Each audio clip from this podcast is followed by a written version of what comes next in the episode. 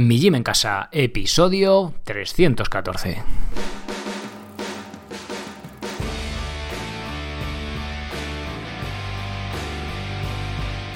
Muy buenas, bienvenidos a un nuevo episodio del podcast de Mi Gym en Casa, el programa, la radio donde hablamos de entrenamiento y de alimentación desde un punto de vista diferente e independiente. Y como no todo en la vida es comer y entrenar, pues también hablamos de estilo de vida.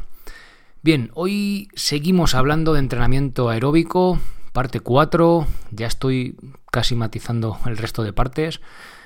Cuando empiezas a indagar sobre un tema, igual hago dos partes, bueno, creo que van a ser 7 u 8, con conclusiones vagas, ya lo digo, eh, porque es que no hay más. O sea, yo os podría, podría irme a un par de artículos o a tres fuentes y decir, mira, esto es así, así, y esto blanco, porque ya veis que aquí lo dice este artículo. Pero dices, uy, esto no me suena, y cambias de, buscas un estudio y también argumenta en el sentido contrario, ¿no? Entonces, la verdad que es un jaleo de la leche. Me... Es un poco frustrante no encontrar evidencias claras sobre un aspecto que quieres del que quieres hablar, ¿no? Sobre todo cuando consultas diferentes fuentes. Pero bueno, es lo que hay. Eh, creo que honestamente es lo que tengo que, que mostraros. Ya os digo, sería mucho más fácil posicionarme en un lado, pero ¿qué queréis que os diga? Pues no me sale, es lo que tiene. Bien, entonces hoy vamos a hablar de la quema de grasa, que es como cualquier episodio o cualquier artículo que se llame quema de grasa tiene más me gustas y más visualizaciones que cualquier otra cosa, ¿no? Entonces, no era por hacerlo muy popular, sino porque quiero hablar precisamente de eso, ¿no? Entre entrenamiento aeróbico tradicional, anaeróbico, alta intensidad, el LIS, o sea, más algo más del cardio tradicional. Bueno, vamos a ver un poco de cada uno de ellos respecto a la quema de grasa, también algún aspecto, un poco de un poco de debate que hay, no quiero mostrar un poco algún argumento a favor y en contra. Y bueno, pues para seguir avanzando, seguir buceando en este a veces un poco pantanoso mundo de los, de los estudios científicos y del querer sacar conclusiones, que es lo que tiene, que cuesta bastante y muchas veces no llegamos a nada claro. Pero bueno, yo creo que por el camino yo voy aprendiendo, creo que si me seguís, me acompañáis también, pues oye, al final creo que es positivo, ¿no? Porque al final lo que hacemos es lo que muchas veces os intento inculcar es hacer crecer, alimentar ese espíritu crítico, ¿no? Que, pues que, pues que creo que todos debemos, debemos de tener. Bien, antes de pasar con el episodio, os recuerdo brevemente que vayáis a mijimencasa.com. ¿Para qué? Pues para aprender a entrenar de forma independiente y sin apenas material, sea cual sea vuestro nivel. Tenéis cursos, planes y rutinas, eh, de calistenia sobre todo, pero también tenéis de ejercicio aeróbico, como puede ser salto a la comba, para empezar a correr, incluso hasta media hora. Ya a partir de ahí podéis tener algo de burpees y bueno, pues en el futuro habrá alta intensidad, habrá, hay curso de comba básico y avanzado, perdón, y el intermedio habrá avanzado y tenéis un montón de cosas, movilidad, eh, masaje de vibración miofacial, bueno, mm, meteos en la web y echáis un vistazo. Bien, simplemente para haceros socios le dais al botón amarillo de hazte socio y seguís las instrucciones. Eh, también accederéis al, grupo de Telegram, que por cierto, joder, tiene un montón de, participación por vuestra parte. De hecho, estoy pensando en hacer más episodios de resolución de dudas en vídeo. Ya os lo comentaré por el grupo. Y con lo cual mola, ¿no? O sea, es más curro, pero joder, mola porque veis que veo que preguntáis y yo os ayudo y vamos todos ahí sumando. Con lo cual, oye, de hecho, será la iniciativa del, grupo. También tendréis acceso al podcast premium para escuchar los episodios del podcast solo para socios, que hay dos al mes de momento. Y pues para poder escucharlo fuera de iVoox, que algunos sé que le tenéis un poco de manía, bueno, pues también es una forma de hacerlo. Con el feed premium, millemencasa.com barra premium, ahí tenéis un pequeño vídeo con las instrucciones. Bien, y antes de pasar con el episodio del entrenamiento aeróbico, ahora que todavía estamos aquí en España bastante encerrados respecto a salir a hacer ejercicio, eh, quiero recomendaros un podcast. Se llama El Pueblo. Y bueno, el, autor, se dice autor de podcast. Bueno, el, sí, el autor es Luis Andés, ha estado ya por aquí por el podcast. Y bueno, es muy recomendable. Habla de, de cosas tradicionales como hacer pan.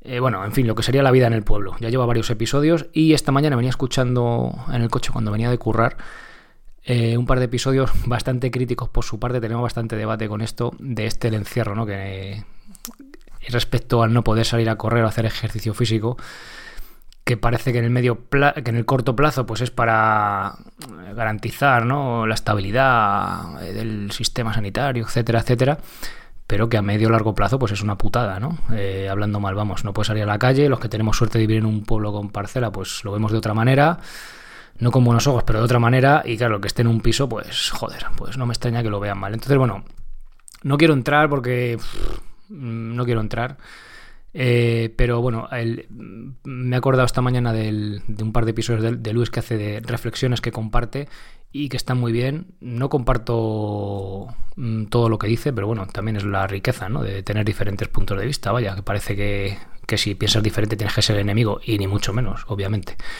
Así que bueno, recomiendo ese podcast, El Pueblo, también está en Evox. Escuchadlo porque mola mucho hacer reflexiones chulas aparte de hablar de cosas chulas. Así que bueno, desde aquí mi recomendación, que llevo para recomendarlo, yo que sé, ocho episodios, pero se me olvida. Así que bueno, ahí me he acordado. Bueno, Luis, un abrazo. Venga, vamos ya con el episodio. Bien, haciendo un breve repaso en esta serie de podcast sobre el entrenamiento aeróbico, hemos visto las intensidades que podemos alcanzar con este tipo de entrenamiento, también los dos tipos principales, principales como tendencia, ¿vale? HIT, alta intensidad en intervalos, y LSD, low, eh, long, perdón, steady distance, es decir, distancia lenta y despacio, es decir, a trote cochinero ahí una hora o dos, ¿vale? Pues, pues ni una cosa ni la otra tampoco, ¿vale? Ya veis un poco que ya los dos ejemplos que os doy van muy polarizados, ¿no? Entre medias sí que tendríamos también algo, o sea, sería...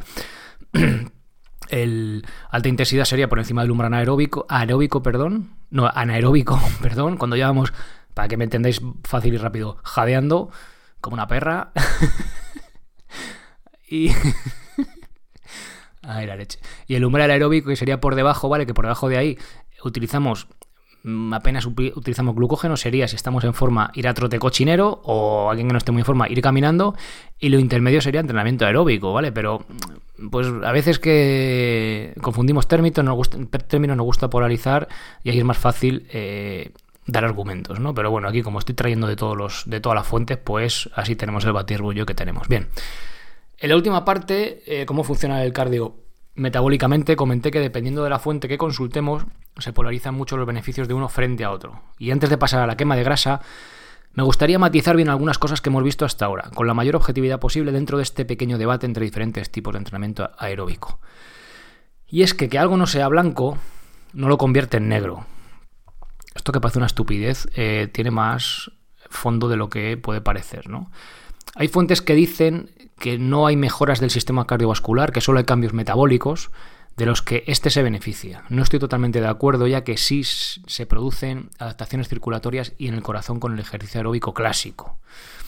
Un ejemplo típico, de, hecho este está más relacionado con la fuerza, es decir, hay, tú consultas una fuente que tiene que ver con alta intensidad y te la mezcla con fuerza, es como vale. Eh, pero claro, hasta que no has echado un montón de horas súper entretenidas viendo estudios científicos en inglés que no concluyen a nada y otro estudio, otro estudio, decenas de estudios, centenas de estudios, pues no vas aprendiendo que estas cosas, ¿no? Te vas dando cuenta a base de acumular frustración de que algo no sea blanco no lo convierte en negro. Pero bueno, oye, pues esta es mi conclusión, ¿eh? Yo os voy contando cosas, sobre todo diferentes fuentes, que pues yo creo que dan mayor punto de vista. Bueno, un ejemplo típico con fuerza sería este. Si para subir unas escaleras tú tienes dos unidades de fuerza en tus piernas y un abuelo tiene solo una unidad, necesitarás pedir a tu corazón que trabaje 100 y el abuelo tiene que pedir 200 al suyo. Vale, esto dice, ah, mira, joder, pues es verdad, ¿no? Pero es que no es todo tan simplista como esto, ¿vale? Entonces, también se dice que el músculo es quien soporta el ejercicio aeróbico y en parte es verdad. Muchas las fibras musculares son las que soportan el ejercicio, pero tiene que ser un músculo aeróbicamente entrenado, ¿vale? Esto de aeróbicamente entrenado es un poco ambiguo, tirando más incorrecto que correcto, pero para que nos entendamos, ¿vale? Me explico. Conozco personalmente a un culturista que jadea al subir ocho escaleras, ¿vale? Podemos tener mucho músculo y estar muy definidos y ser aeróbicamente una mierda, ¿vale? Hablando así, muy deficientes, aeróbicamente muy deficientes. Se entiende un poco la idea, es decir, eh, que algo no sea bueno, o sea, que algo sea bueno, va a la fuerza, va a la fuerza, la hostia, porque fíjate, las escaleras, el abuelo, no sé qué, muscularmente, no sé cuánto. Bueno, pues depende, ¿vale? Depende porque, como ves, eh, hay que mirar más allá. Y ojo, no estoy diciendo que el músculo no sea importante, estoy diciendo que las. que no lo es todo. ¿vale? Porque de hecho, joder, yo, yo fomento que, trabajéis la fuerza. De hecho, el proyecto es prácticamente casi todo de, de fuerza con calistenia, ¿vale? Estoy diciendo que la fuerza no lo estoy, que las fibras musculares tendrán que estar acondicionadas al ejercicio aeróbico. Aeróbico, metabólico, yo qué sé, ¿vale? Al ejercicio. Vamos a dejarlo en ejercicio y así no, no vamos más allá.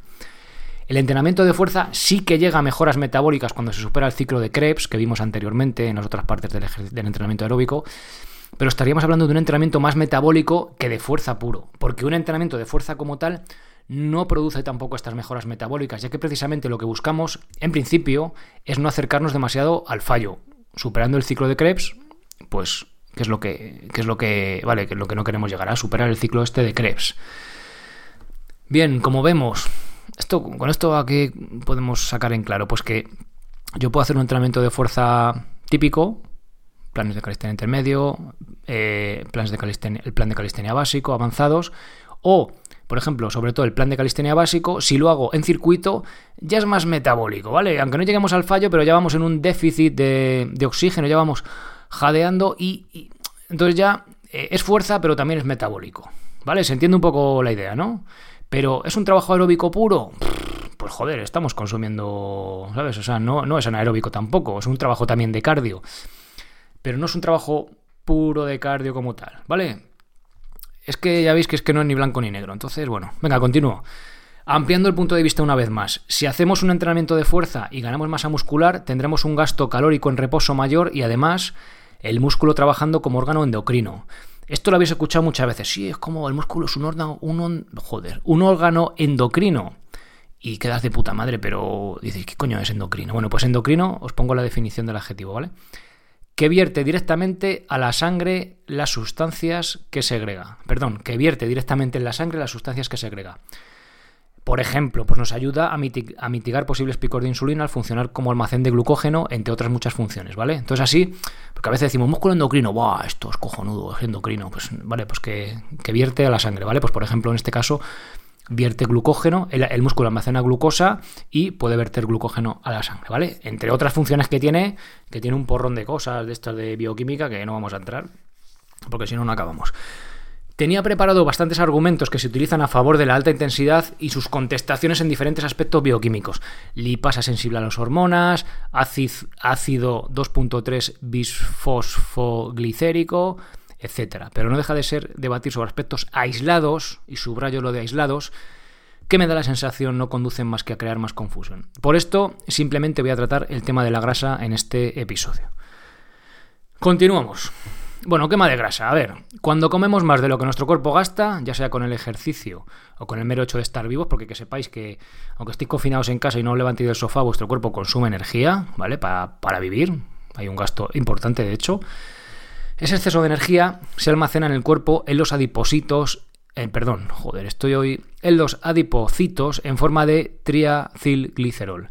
Lo que podríamos llamar, para que nos entendamos, panceta, ¿vale? Esta panceta que te tocas aquí en la tripa, pues podríamos decir que son, son adipocitos en forma de triacilglicerol o panceta, pues que nos entendamos igual, ¿no? Bueno, la grasa que acumulas en tu cuerpo.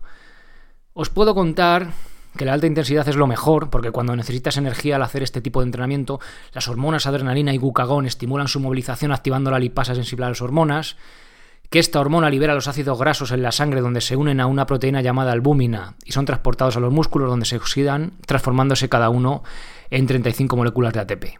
Además, el glicerol, por el camino, también puede quedarse en el hígado para convertirse en glucosa, produciendo la alucinante cantidad de 96 moléculas de ATP. Con lo cual podríamos concluir que lo mejor para quemar grasa es la alta intensidad. Bien, es una vía metabólica para hacerlo, pero con un entrenamiento de cardio más tradicional, el, de hecho el clásico, clásico y preclásico que decía al principio de ir a trote cochinero caminando, aunque no lleguemos ni al umbral aeróbico, quemamos grasa y nos hacemos más eficientes en oxidarla. Con lo cual el resto del día que no estamos entrenando vamos a poder aprovechar de forma más eficiente nuestra grasa. Ojo de nuevo, al hacer un entrenamiento de alta intensidad, nuestra tasa metabólica, lo que nuestro cuerpo consume por estar vivo, aumenta, con lo cual también quemaremos más grasa, ¿vale? Bueno, entonces, ¿qué tipo de entrenamiento aeróbico es mejor para quemar grasa? Pues no tengo ni idea, no lo sé, realmente no lo sé.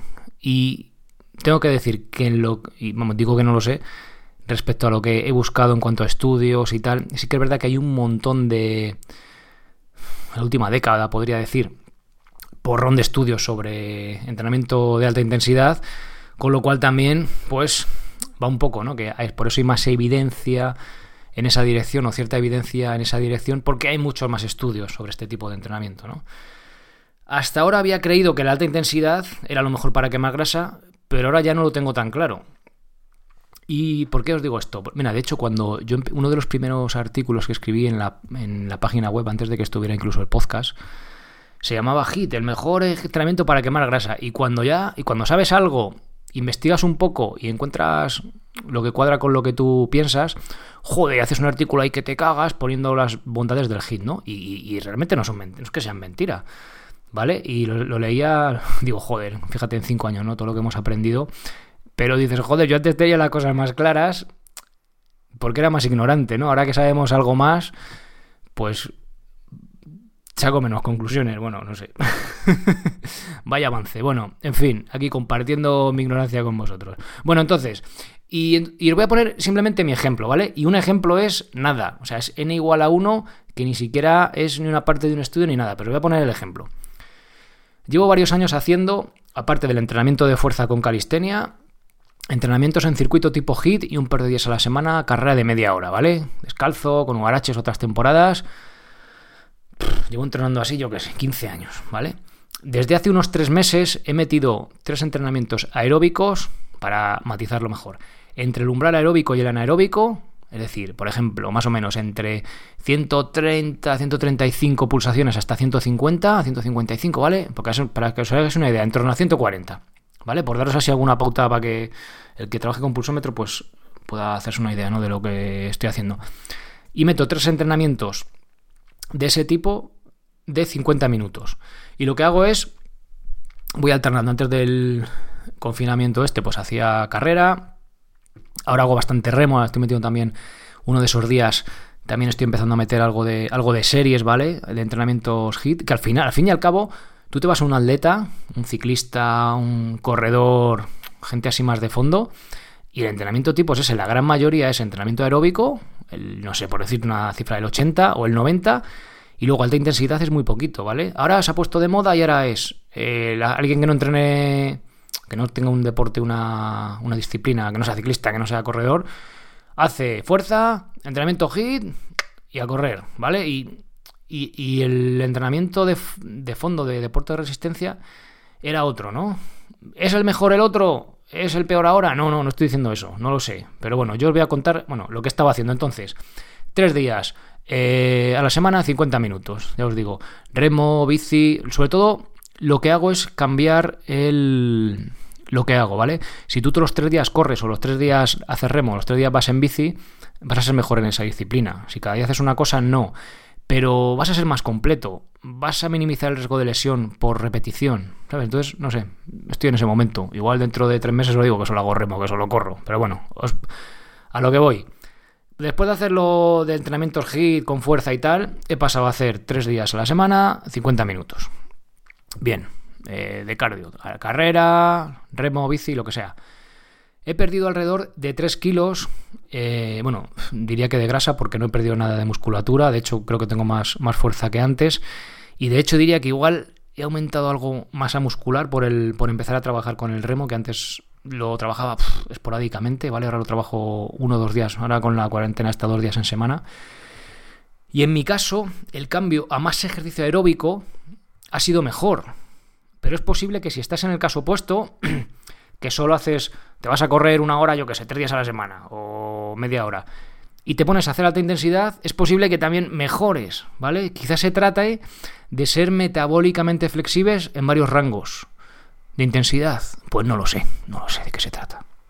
Bueno, para terminar con el ejemplo, mm, bueno, decir que no varía nada la alimentación, pero sí me daba la sensación de tener menos hambre este comida, entre comidas, perdón, y de necesitar comer menos, como si mi cuerpo con ese tipo de entrenamiento se hubiera hecho más eficiente en el uso de la energía, tanto almacenada como suministrada por la comida. No lo sé, ¿vale? Quizá tenga que ver con una mejora en la oxidación de grasa, porque el entrenamiento aeróbico, al ser menos hit, oxida también de hacer más eficiente oxidando grasa, porque también la oxidas, ¿vale? No solo glucolítica como cuando vimos, hablamos del cardio metabólicamente. Como digo, son, son sensaciones subjetivas, pero realmente la pérdida de peso está ahí, ¿no? Entonces no lo sé. También tengo la teoría de que puede ser la carga de trabajo total. Yo qué sé, vale, hay un montón de teorías. la última parte de esta serie de artículos quiero sacar, compartir mis conclusiones, ¿vale? Que no sea nada, aunque sean poco concluyentes, pero compartir un poco las conclusiones que saco en cuanto a entrenamiento aeróbico y lo que yo hago. Sin que, aunque haya visto, yo que sé, tropecientos estudios sin que sirvan de, base de evidencia de nada, ¿vale? Pero simplemente compartirla porque imagino que igual os resulta interesante para tener otro punto más de vista y ya está, ¿vale? Visto este paso obligado, entre comillas, ¿no? Eh, y también de, por la quema de grasa, y también he de decir poco concluyente, pasemos a ver qué otras cosas, vamos a pasar a ver qué otras cosas ocurren a intensidades menores, más relacionadas con el entrenamiento aeróbico más tradicional. Para ello voy a profundizar en el umbral anaeróbico lo que ocurre alrededor, de él, porque no todos los beneficios los obtenemos por encima de este umbral anaeróbico. Es decir, hace tiempo nos centramos en el VO2, en el consumo máximo de oxígeno. Es una variable súper importante, quizá la más, pero también hay otras variables que ocurren a otras intensidades y por lo tanto otras adaptaciones que ocurren a otras intensidades, con lo cual, ¿quién dice que es la más importante? Joder, pues, pues yo no me atrevo a decir que sea la más importante una u otra, ¿no? Vamos a ver eh, cuáles son más importantes de cara al rendimiento, porque las hay. Y bueno, pues vamos a seguir investigando. Ya os digo, eh, ya os lo adelanto, de verdad, sin sacar conclusiones claras. Pero bueno, vamos a ver que cada, que cada tipo de intensidad pues tiene unas adaptaciones y quizá jugar en varias intensidades, a pesar de donde sea la moda, igual dentro de 10 años la moda es hacer solo ultrafondo, yo que sé, ¿no? Pero bueno, que jugar con varias intensidades creo que bueno, creo que no. Hemos visto que tiene adaptaciones en nuestro cuerpo y que puede ser positivo, pues, trabajar en todas ellas, ¿no? Parece ser que a mayor intensidad, menos tiempo, porque es más. No, no, no, no solo lesivo, ¿no? sino más taxativo, iba a decir una palabra un poco rara. Eh, más intenso también para nuestro cuerpo, ¿vale? Y podemos trabajar más tiempo, pues cuanto más baja sea la intensidad. Que eso no quiere decir, una vez más, que solo hay que trabajar bajo o que solo hay que trabajar alto, ¿vale? Bien, pues aquí este otro episodio sin conclusiones definitivas. Espero que, no sé, que al menos os haya aportado algo, que os haya, que os vaya simplemente ampliando punto de vista. Y nada más, muchas gracias por estar ahí al otro lado, por soportar, por soportar este proyecto haciendo socios. Y nada más, nos escuchamos en el próximo episodio con un nuevo. En el próximo episodio, con un nuevo tema, que va a ser sentadillas en una pierna, pistol, el ejercicio avanzado por excelencia de calistenia de pierna. Mañana mismo, día 1, los socios tenéis nuevo curso. Eh, curso precisamente de sentadillas en una pierna de pistol. Bien, nada más. Ser responsable para ser feliz. Adiós.